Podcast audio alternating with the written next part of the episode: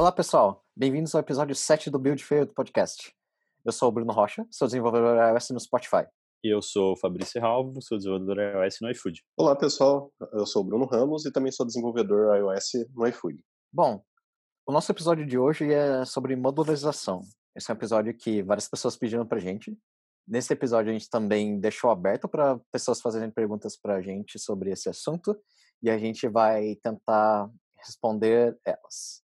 Esse é um assunto muito comum, acho que todo mundo, quando chega num projeto mais ou menos grande, acaba chegando nesse aspecto. E hoje, se você não sabe muito bem porquê, acho que hoje vai ser um dia em que você vai entender porquê. Enfim, é...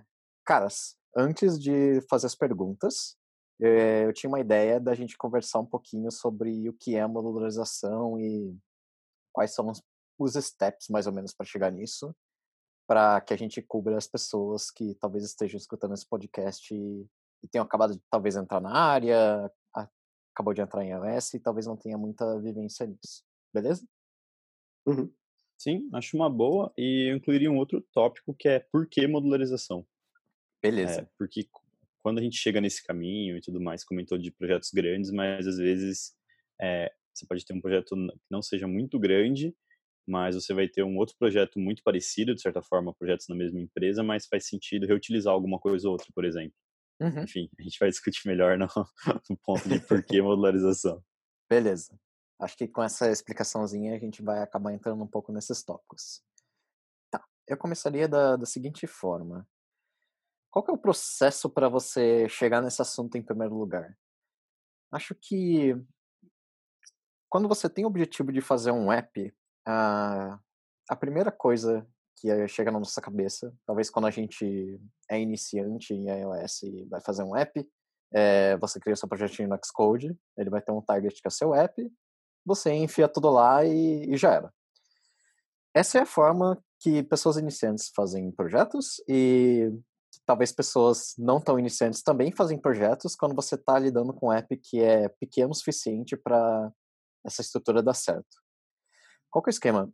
Você colocar todo o seu código num só target e lançar é o jeito mais fácil de você ter um projeto. É que eu tô tentando traduzir a palavra.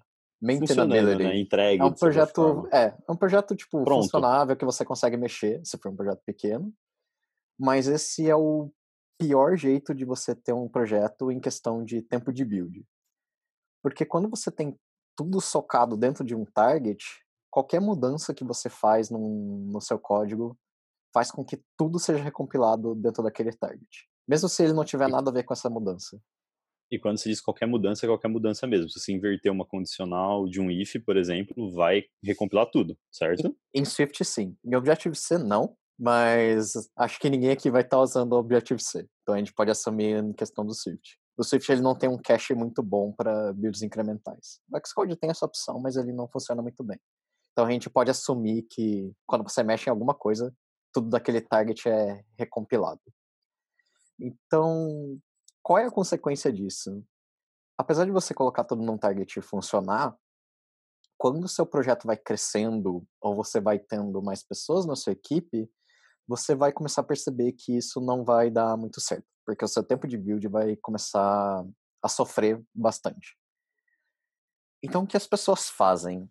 É, devs mais experientes, eles acabam optando por uma estrutura mais modularizada quando eles fazem apps. O que isso significa? Em vez de você ter um único target monstruoso, você consegue dividir seus códigos e seus resources em vários targets menorzinhos e linkar todos eles juntos. É, isso pode ser feito com Cocoa Pods, você pode fazer isso manualmente, criando os próprios targets no Xcode. Em empresas maiores, quando você vai num tamanho muito grande, você acaba usando sistemas de builds diferentes. Então, no iFood a gente usava um sistema de mono, monorepo, que é o Buck. Existe o Bazel também. É, Spotify tem uma solução interna deles própria. Enfim, mas essas são de empresas muito grandes. O esquema é, você tem a possibilidade de dividir seu código em targets menores, coisas específicas, então você pode tirar o seu código de client HTTP e colocar num target só para isso. É, persistência pode ser um target só para isso, alguma tela específica pode ser um target só para isso. E a vantagem é justamente que você quebra um pouco esse problema da build. Então, se você mexe numa coisa de cliente, você você diminui o número de coisas que vão ser recompiladas quando você mexe aquilo. Não necessariamente vai resolver seu problema por completo, que é uma coisa que a gente vai chegar mais para frente. Mas, para a maioria dos casos, isso resolve um pouco o problema. O que vocês têm para adicionar, galera? É, uma coisa que eu já vi também, que você, que você comentou na, nos approaches, né, para modularizar, é usar submódulos do Git. Acho que uhum. o primeiro projeto grande assim que eu trabalhei, ele tinha módulos do Git, eu fiquei, ué, o que, que é isso, né? Então era, eu tava, eu tava, começando a carreira assim, aí eu fui conhecer, entender como que era e tudo mais. Mas também é um, é um approach. É, eu gostei que você mencionou isso, porque no Spotify tem submódulos. Não, não é para modularização, é para outras coisas, mas, mas tem aqui dentro. E eu nunca tinha mexido profissionalmente num projeto que tinha isso. Na verdade, eu nunca tinha mexido com submódulos antes. E é interessante. Eu acho meio devagar. Tô, tô sofrendo um pouco para aprender. Mas realmente, é, existem projetos da iOS mesmo que, que usam submódulos para. Sim, é uma boa. É, e além da questão que a gente acabou comentando sobre a redução de tempo de build, separação em targets e etc. É, coisas que motivam extremamente. Eu acho que no primeiro momento que eu peguei para fazer modularização foi realmente a questão de reaproveitamento de código em si. É, isso eu acho que, que fica muito mais fácil. E eu até diria que a partir do momento que você começa a fazer modularização, é um caminho que meio que sem volta. Porque você vai acabar sendo obrigado, é, dependendo, lógico, da forma como está feito seu código, por exemplo, se você tem dependência de outras camadas dentro de uma camada de network, por exemplo, você vai ter que modularizar essas dependências. Então, sobre a questão de reaproveitamento de código em si, qualquer assunto que você ouvir falar sobre compartilhamento de, é, de código entre apps, por exemplo, Apple TV ou até mesmo WatchOS, que nem é o caso do iFood, a gente, a gente tem a oportunidade de reaproveitar muito código que a gente já tinha pronto para nosso aplicativo iOS, que foi modularizado, e quando a gente partiu para a solução de criar nossa app de WatchOS, a gente conseguiu reaproveitar muito o código, como por exemplo camada de networks, camada de log, é, camada de analytics. Então isso foi foi uma mão na roda, assim, porque a gente não precisou reescrever isso. Na verdade a gente já tinha tudo pronto, já tinha todas as integrações prontas. Então, cara, foi muito bom, assim. Então, acho que a parte de reaproveitamento de código, para mim, é a vantagem que eu mais enxergo, assim. Tem uma coisa muito legal Sim, também é. que é... Desculpa, mas é bem rapidinho. É, tem, uma, tem, uma, coisa muito legal que é linkada com reaproveitamento de código também, é que no caso do Swift especificamente, quando você modulariza seu código, você consegue abusar do namespacing. Então, se você coloca tudo em um só target, você não consegue ter coisas com o mesmo nome. Mas se elas estão modularizadas, você consegue. Não que seja bom você ter coisas com o mesmo nome, mas se você está trabalhando numa coisa muito específica, é, não tem problema ali naquele contexto você ter um nome de alguma coisa, tipo error, só error. Você não precisa colocar prefixos nas coisas. Porque se você tiver algum contexto em, em que você realmente esteja lidando com erros diferentes de módulos diferentes, você consegue diferenciar eles pelo módulo que eles estão vindo. Uh, e eu acho legal isso porque você não precisa ficar se preocupando com o nome das coisas quando você se modulariza também. Sim, é, o que eu ia comentar é, é, na parte de SRP, né, por exemplo, porque quando você tem um módulo, aquele cara ele passou a ter uma responsabilidade, aquele módulo em si. Então as coisas começam a ficar mais claras, acho que com mais contexto, quando você começa a separar. É claro que a gente está falando de uma granularidade muito mais alta, né? Afinal, é, eu saio de uma responsabilidade única de uma classe, por exemplo, para um módulo, mas todo aquele contexto ele fica, ele fica de certa forma isolado e até mesmo independente. Acho que faz é muito bom para a saúde do projeto você ter pedaços separados, sabe? Sim. E até o, a sua forma de desenvolver, eu acho que, que muda bastante, porque no momento que você está dentro daquele módulo, você vê aquele domínio, é, você vai pensar em como que ele deve se comportar de fato, reduzir as responsabilidades dele e tentar ao máximo reduzir as dependências de outros lugares, assim, também. Eu acho que, que esse acaba sendo o pensamento que você acaba tendo quando você está desenvolvendo em módulos. E, e a questão do SRP também. Eu acho que faz total sentido. Bom, acho que a gente acabou até abordando uns pontos de por que modularizar, né? Acho que é separar melhor as coisas, que é um contexto melhor. Tem também o benefício do, do tempo de build, que acho que é, é muito importante para o nosso dia a dia, para a produtividade nossa. Com certeza. É o, o assunto do porquê modularizar, acho que a gente já meio que resolveu, né? Acho que agora falta o como modularizar, né? Que acho que é a parte mais, mais complicada, digamos. É, um benefício também da, da modularização ligado com tudo isso é que acho que fica muito fácil de você manter o projeto. Então, se você tem um pedacinho isolado, você sabe muito bem qual é o escopo dele, isso ajuda muito nos seus testes. Então, você consegue ter um pedacinho ali que está testado e outros pedaços do seu app conseguem puxar aquele módulo com, com a confiança de que aquilo funciona e que não vai causar efeitos colaterais. Agora que a gente falou um pouco sobre é, o que, que é a modularização em si, a gente acabou puxando também como que ela funciona e deu algumas explicações.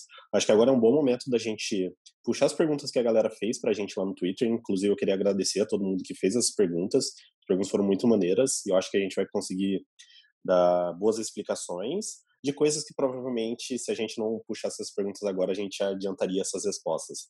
Então, acho que agora é um bom momento da gente fazer isso. Da nossa publicação no Twitter, é, pedindo para que as pessoas fizessem perguntas sobre modularização. Como primeira pergunta, a gente tem do Vinícius Carvalho, que o Twitter dele é ViníciusC70. A pergunta dele é a seguinte: fragmentar features e até camadas de network é bem comum hoje em modularização. Quais os desafios de conexão entre features? Em projetos grandes, quais os ganhos e os pontos contra que encararam?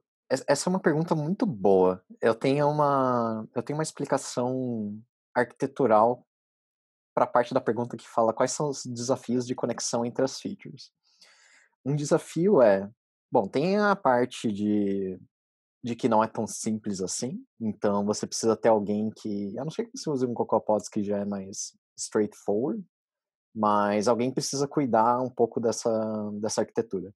Então, você não, você não pode simplesmente puxar as coisas para fora, senão você corre um risco de deixar as coisas piores do que eram antes. Então, precisa ter uma consistência entre as coisas e alguém tem que tomar conta disso. Mas o que eu queria mencionar de verdade é um desafio de conexão entre features é que se você não arquitetar isso muito bem, você corre o risco de deixar as coisas piores do que eram antes em questão de build time. Por quê? Acho que em todos os, a grande maioria dos lugares que eu vi que tinham código modularizado, eventualmente acabavam sofrendo com uma coisa que é que é a, a dependência entre os módulos. Então, se você tem uma tela que ele abre outra tela e essa tela abre outra tela, como que você arquiteta as dependências entre si? Então, o gráfico de dependências entre essas features. Por quê? Porque se você tiver essa dependência de forma linear, ou seja, feature 1 depende de feature 2, feature 2 depende de feature 3, e feature 3 depende de feature 4, você volta para o problema inicial, que é, se eu mexo numa coisa, ele recompila tudo. Porque se você mexer em alguma coisa que está no topo dessa, desse gráfico de dependências, no Swift, tudo que depende de alguma coisa também é recompilado nesse processo. Então, se eu mexer em alguma coisa, tudo que depende desse cara também é recompilado. E isso é um problema de build enorme que a gente tinha no iFood, no tal, tal, tal, tal, tal, tal. Como se resolve isso? É, empresas maiores que têm projetos muito grandes, que são modularizados, eles acabam usando uma arquitetura de modularização que envolve interfaces. Isso significa que você nunca depende de coisas concretas, você só depende de protocolos, porque isso é mais difícil de mudar do que o código em si. Então, se eu tenho uma feature e essa feature depende de um client HTTP, ela não tem como dependência o client de HTTP em si, ela tem como dependência protocolos de HTTP e o client de verdade ele é injetado dentro dessa feature por algum outro sistema que está dentro da app principal de forma que você consiga atingir esse objetivo de não fazer a feature depender de coisas concretas em si. Isso é mais complexo, porque daí você precisa de um injetor de dependências, e daí a gente já entra em outro tópico, que a gente talvez possa ter um episódio de podcast só para ele. Mas para mim esse é um desafio, porque se você não pensar isso, nisso, em um time muito grande, talvez não seja a realidade da, da maioria dos nossos ouvintes, você pode acabar com um problema muito sério. A gente teve isso no iFood, a gente criou um SDK para injetar dependências para começar a tratar isso, porque a gente estava tendo tempos de build, talvez acho que muito maiores do que teria se o app não fosse modularizado, que é, que é muito esquisito, né? É, em projetos grandes, agora voltando para a pergunta, quais os ganhos e quais os pontos contra que encararam? Algum de vocês quer tocar essa parte? É, eu acho que em projetos grandes, por exemplo, acho que os ganhos é quando a gente fala do build time, tem que lembrar que não é só dali do dia a dia do desenvolvedor, né? Do você apertar ali o command B ou command R que seja, e sim tem a questão também do seu CI, né? Do, seu, seu cara que faz integração contínua, porque esse cara ele vai buildar e ele vai ele vai fazer de certa forma o mesmo processo que você faz e algumas outras coisas, dependendo. Então, é, o ganho em si ele não é só pro, na produtividade do desenvolvedor, é do time mesmo, porque quando o seu CI demora mais, você leva mais tempo para mergear suas coisas, consequentemente, suas features demoram mais, assim, se for, se for colocar na ponta do lápis. Então, acho que do ganho ele não é só ali no dia a dia, ele vai ser ali também nos, nos sistemas que, que auxiliam o, o time em si, sabe? Acho que tem, tem esse ponto para levantar. É, um, um, ponto que eu queria falar, eu acho que, que ele fica ali entre média de pró e contra. Porque, como eu citei lá no começo, a partir do momento que você começa a fazer a modularização do, do seu projeto, você, consequentemente, tem que fazer a modularização de outras dependências que o seu projeto tem. Então, por exemplo, no approach que a gente segue no iFood, por exemplo, que a gente tem é, microfeatures de produto, por exemplo, que não se encaixa só a camadas de network, log, etc., mas sim a gente tem uma feature é, modularizada, existem momentos que, que a gente precisa, por exemplo, fazer controle de feature toggle dentro da minha feature. E em determinado momento em que isso não foi modularizado no começo da modularização do projeto, de, de certa forma, a nossa camada de remote config, ou feature toggle, que a gente tem ali do nosso projeto, ela acaba sendo muito grande porque várias partes do seu código acabam utilizando isso. E a gente sabe que na realidade que você está dentro de, de um contexto de, de um projeto, de uma feature que você está desenvolvendo, você tem que parar para modularizar tudo isso, acaba sendo um trabalho bem grande. Você tem que negociar ali de, de certa forma ali com, com o seu gestor, alguma coisa assim, com os stakeholders em geral, para parar para fazer isso. Então, acho que esse ponto no começo ele, parece ser algo ruim, que você tem que parar para fazer isso, para não ficar criando dependências e referências dentro do seu código e mandando e injetando isso da sua é, da sua microfeature, que de certa forma ela vai ter que enxergar o, o core ali da sua app, você pode acabar até criando dependência cíclica nesse meio tempo, e, e você vai ter que modularizar isso que está atrelado e acoplado com todo o seu projeto ali, de certa forma.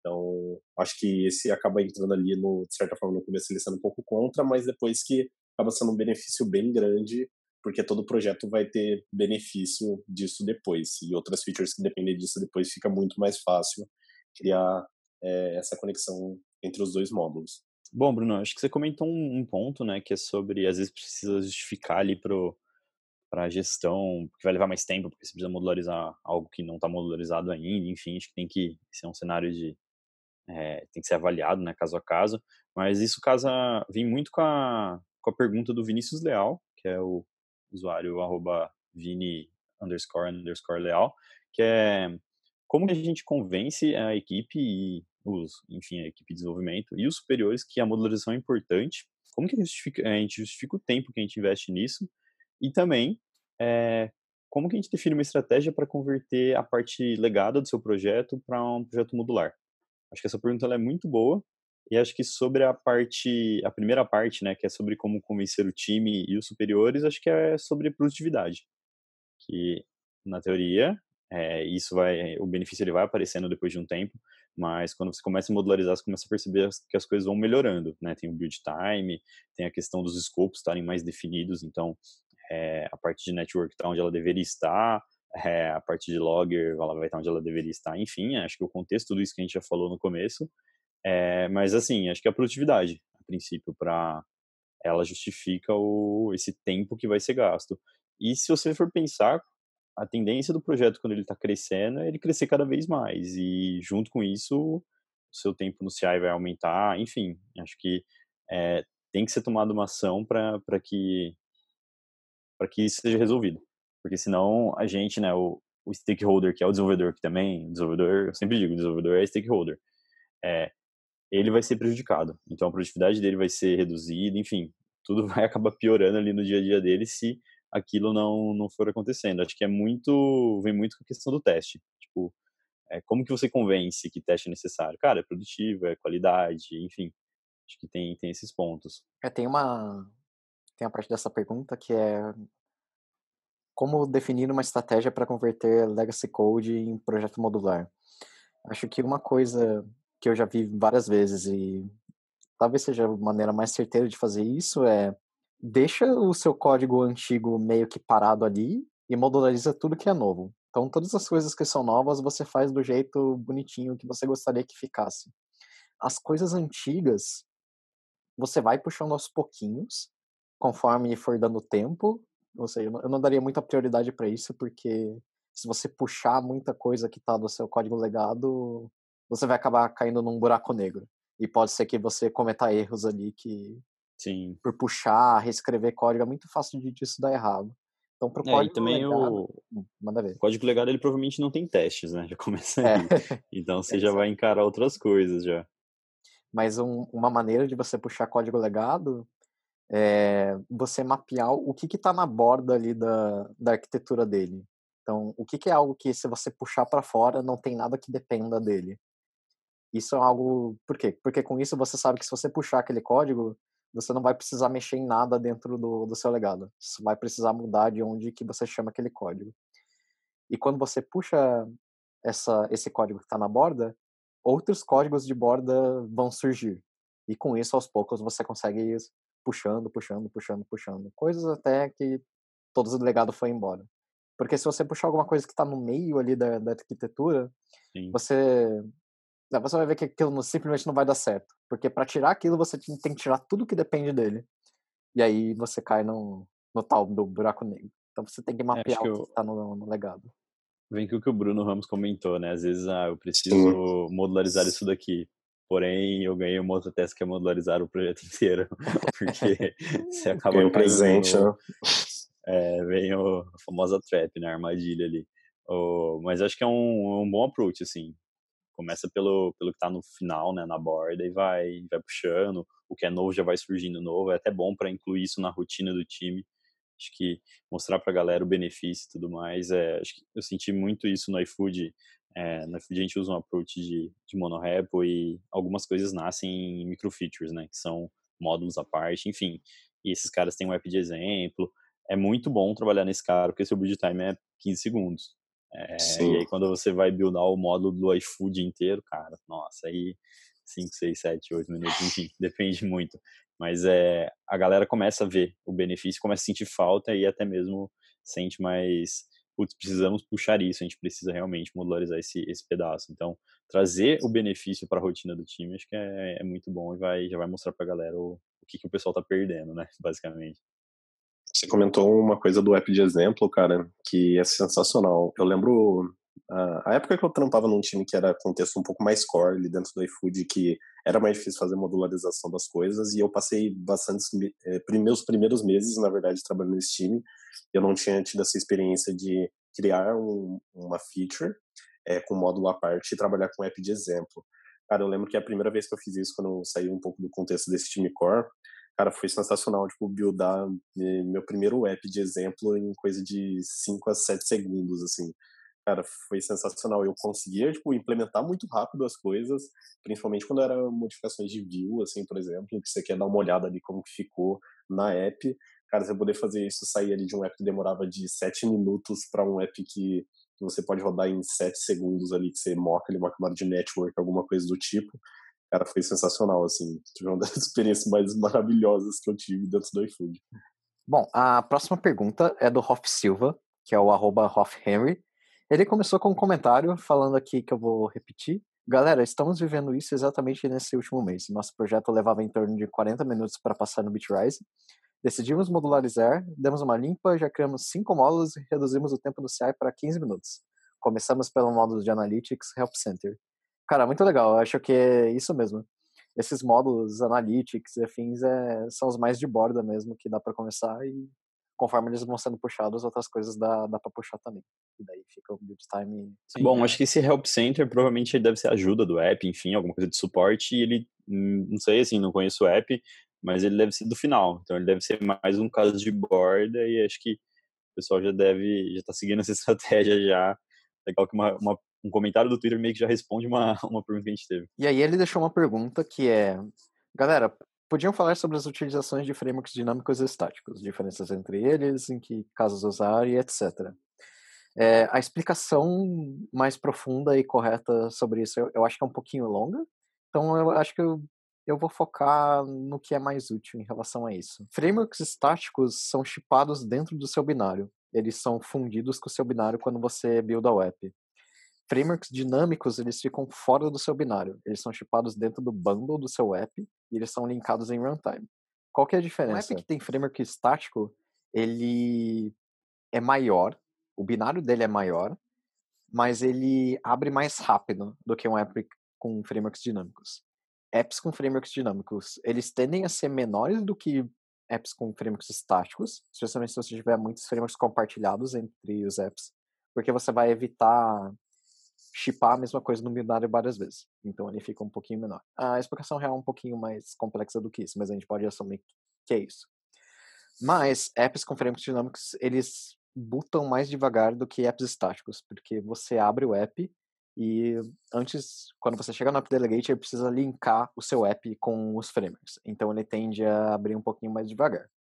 É, em que em quais casos usá-los? Que é a pergunta. Depende do que você valoriza. Você valoriza o tamanho do app ou ele abrir rápido? Em geral, é um pouco disso. Dá para pesquisar na internet, tem vários recursos que falam sobre isso, mas a gente pode deixar nosso baseline aqui é, você valoriza o tamanho do app ou ele abrir rápido? Acho que é um pouco disso. Beleza. Acho que já foi uma resposta bem completa já para a pergunta do Hoff. A gente agora já pode seguir para a próxima pergunta, que é do Piero Matos. O Twitter dele é Piero underscore Matos, com dois T's. A pergunta dele foi a seguinte: é, quais foram as estratégias que já usaram e as dificuldades encontradas ao modularizar um projeto iOS? O que não deve ser feito ou deve ser evitado? E a terceira pergunta é o resultado na prática correspondeu ao esperado? É, bom, beleza. Eu acho que é, a maior parte das perguntas que ele fez a gente já acabou comentando um pouco é, nas respostas anteriores e o, como que a gente explicou a parte de modularização. É, o que a gente pode seguir aqui falando é um pouco o que deve ser evitado e o que, que não deve ser feito durante uma modularização. É, eu acho que um pouco da parte do, do que não deve ser feito pode também entrar um pouquinho do que a gente respondeu antes, que é cuidado com o que você tenta puxar do seu código legado, né? Se você tiver um código legado, para você não cair num buraco negro de para eu modularizar esse pedaço eu preciso modularizar o app inteiro. Então, e começando com as coisas pela borda. É, talvez algo que eu evitaria é não tentar fazer um sistema muito complexo de uma vez só. Então, se você for um time de três pessoas, talvez enfiar algum sistema de monorepo, como o Buck e o Basil, talvez não seja a melhor ideia. Porque apesar de dar certo, você vai ficar com um peso enorme nas suas costas que talvez você não consiga dar conta. Então, acho que ficaria um tempo para estudar o que, que, vale a pena para o seu tamanho do time. É, acho que o tamanho do projeto também, né? Porque acho que começar com network, esse, essas camadas que a gente compartilha, essas camadas, né, trechos que a gente compartilha, acho que já, já faz sentido.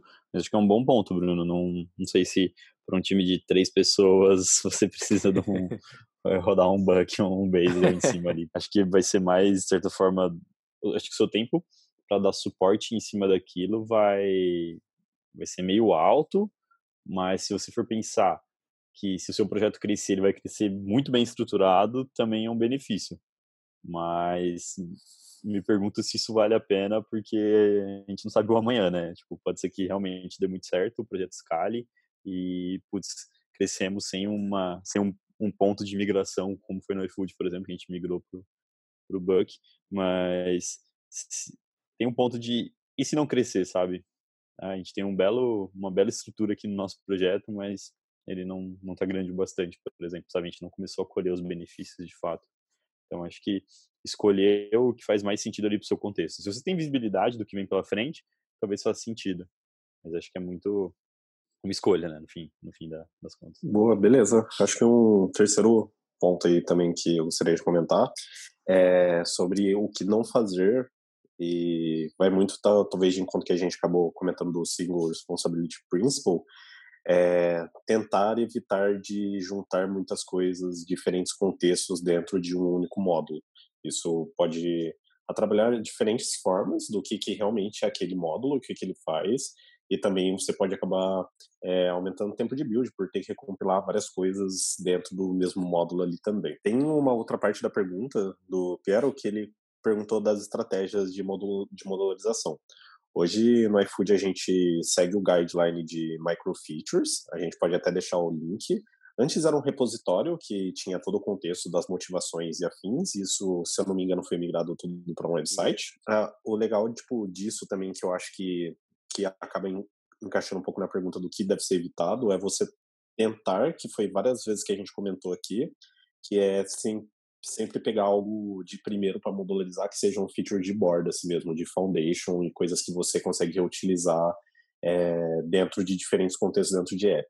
Eu não começaria pegando uma feature de produto, por exemplo, tentar pegar um, uma, um módulo de search ali, sei lá, home, alguma coisa desse tipo e tentar se modularizar como como primeiro módulo, porque você vai acabar batendo em várias portas e vai cair no, no buraco negro, que foi uma expressão que o Bruno Rocha usou. E a última pergunta que a gente tem aqui é do Vlad, que é o arroba Vlad underscore WJ, e ele disse um assunto muito interessante, bem alta. Seria legal falar das formas de modularização, projetos frameworks, cartas de pods, subrepos e os pontos positivos de cada um. Bom, a gente mencionou algumas dessas coisas nas nossas explicaçõezinhas, mas a gente não falou sobre os pontos positivos de cada um.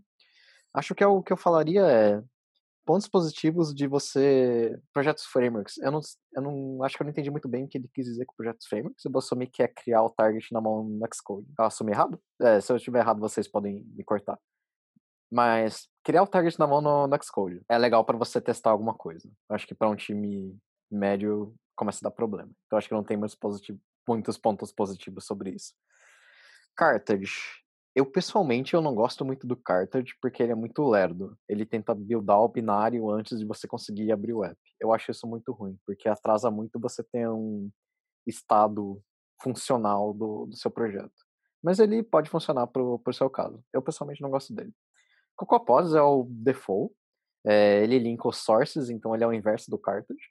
Ele é bem legal para times médios, enquanto você não tem tamanho suficiente para tentar algo mais complexo. Sobre repos, acho que o Fabrício pode falar um pouquinho sobre isso. Talvez acho que caia um pouquinho no, no submódulos também. O que, que você acha? É, eu, eu tive eu tive a experiência de usar tanto o submódulo quanto o CocoaPods é, nesse projeto que eu trabalhei. Nesse projeto ele durou algum, alguns bons meses e depois ele mudou, enfim. Então a gente usava a estrutura de submódulos por que, que eu achava legal, assim? Eu, gostava porque era mais sobre. Existiam muito mais módulos que a gente tinha quando a gente tinha submódulos do que quando a gente migrou para o CocoaPods e reescreveu uma série de coisas. Então, tipo, de certa forma, o que eu achava interessante nos submódulos poderia ser feito com qualquer outro approach. Era, tipo, a quantidade de módulos. Era mais um detalhe em si do, do que aconteceu com o projeto do que, tipo, um, uma característica técnica, sabe? Mas era, era o meu único ponto, assim. Eu não, não cheguei a explorar a fundo. Funcionava bem, a gente não, não tinha uma série de problemas, mas tinha aquele ponto de, ah, você primeiro precisa é, ter mergeado é, o seu update no seu submódulo para depois, de certa forma, consumir aquilo, sabe? Isso acabava atrasando um pouco. Então, tipo, não sei se existem approaches melhores hoje que, que lidam com submódulo, mas na época que eu usava era meio assim. Então, tipo, acabava não tendo uma velocidade tão alta e acho que talvez se escalassem os times e a gente ia começar a ter alguns problemas. Aí tanto que depois a gente evoluiu para usar CocoaPods e tinha um core, enfim. É, mas a princípio eu não, não, não sei, não tenho, tenho tanta experiência para falar, mas o que eu sentia a dor era isso, de tipo, putz, tem que esperar esse cara aqui ser mergeado para depois então eu pegar e consumir. Acho que é um meio que o bump hell também, né, que, que existe acho que quando você usar um approach de pod, que você primeiro precisa dar um bump na sua lib para depois consumir ela lá do outro lado, sabe? Então acho que os dois sofrem da mesma coisa, basicamente. Sim, é. O, eu também não tive muitas experiências é, com modularização usando outros métodos, mas os que eu já trabalhei foi o pod privado dentro de, de um repo, usando aí uma, um approach de multi-repo, e o outro foi trabalhando com o pod local usando monorepo. O, o legal de que eu que eu vi de maior vantagem em utilizar o local como monorepo é que esse processo de publicação do, do pod privado ele não existe.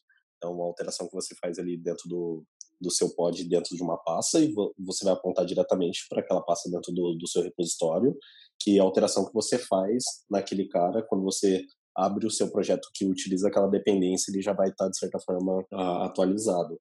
Então, esse é um ponto bem positivo. Mas o multi-rap também me agradava bastante, principalmente quando a equipe era um pouco menor, um pouco mais reduzida. Da equipe que eu trabalhei, fiz meu primeiro módulo, é, que foi de analytics também que a experiência de você ter ali um código totalmente desacoplado do seu repositório e que resolve uma dependência do seu projeto e você, quando você está acostumado a pegar dependência de, do CocoaPods, enfim, de outras coisas que você usa e também você poder fazer isso com um código que é seu, é uma experiência bem legal também. Então, isso eu vejo como pontos positivos olhando para os dois lados. Uma fórmula de modularização que não está mencionada na pergunta dele, mas acho importante de falar, é você usar um sistema, não vou falar sistema de build, porque não é necessariamente isso, mas você usar algum sistema que seja especificamente feito para modularização. Então você pode usar sistemas de build diferentes, como o Buck e o Bazel, ou você pode usar qualquer outra coisa, criar, como é no caso do Spotify, que gere um projeto a partir do, do conteúdo das suas pastas. É, se você não está familiar com esse conceito, mais ou menos o que isso significa é ao invés de você usar o Xcode da forma padrão dele, você tem algum sistema que tem algum funcionamento em que você coda o que, que é cada feature e você pareia isso com algum sistema que gera projetos de Xcode para que só com, com, com o conteúdo da sua pasta e essa definição do que é cada feature ou cada módulo, ele gere um projeto que tenha tudo bonitinho para você. Esse é, um, é a melhor forma de você ter um projeto modular em questão de produtividade, porque é muito fácil você criar módulos novos e manter eles, mas é o mais complexo em questão de manutenção de projeto, porque você tem um sistema só para isso, e esse sistema pode dar pau. E ele vai dar pau em algum momento, quando tem atualização de Xcode e, e tudo mais. Então, esse é só para empresas muito grandes. Bom, é, a gente respondeu as perguntas que a galera fez no, na nossa publicação no Twitter. Gostaria de agradecer a todas as pessoas que estão participando, que mandaram essas questões, e também para as pessoas, muitas pessoas estão enviando feedbacks para cada um de nós, é, para mim, para o Fabrício e para o Bruno Rocha, através do LinkedIn, do Slack, etc. Eu gostaria de agradecer muito é, essa galera e espero que vocês se sintam à vontade de, de mandar perguntas mais para a gente, para a gente tentar fazer mais nesse modelo de responder a pergunta da galera. E eu acho que a gente consegue contribuir bastante com o que você contribui para a gente também. Então, eu gostaria de agradecer e essas são as minhas considerações finais para esse episódio. Bom, pessoal, é isso. É, não esquece de seguir a gente lá no Twitter, é buildfieldcast. Interage lá e é isso. Valeu. Valeu, galera. Tchau, tchau. Valeu, galera. Tchau, tchau.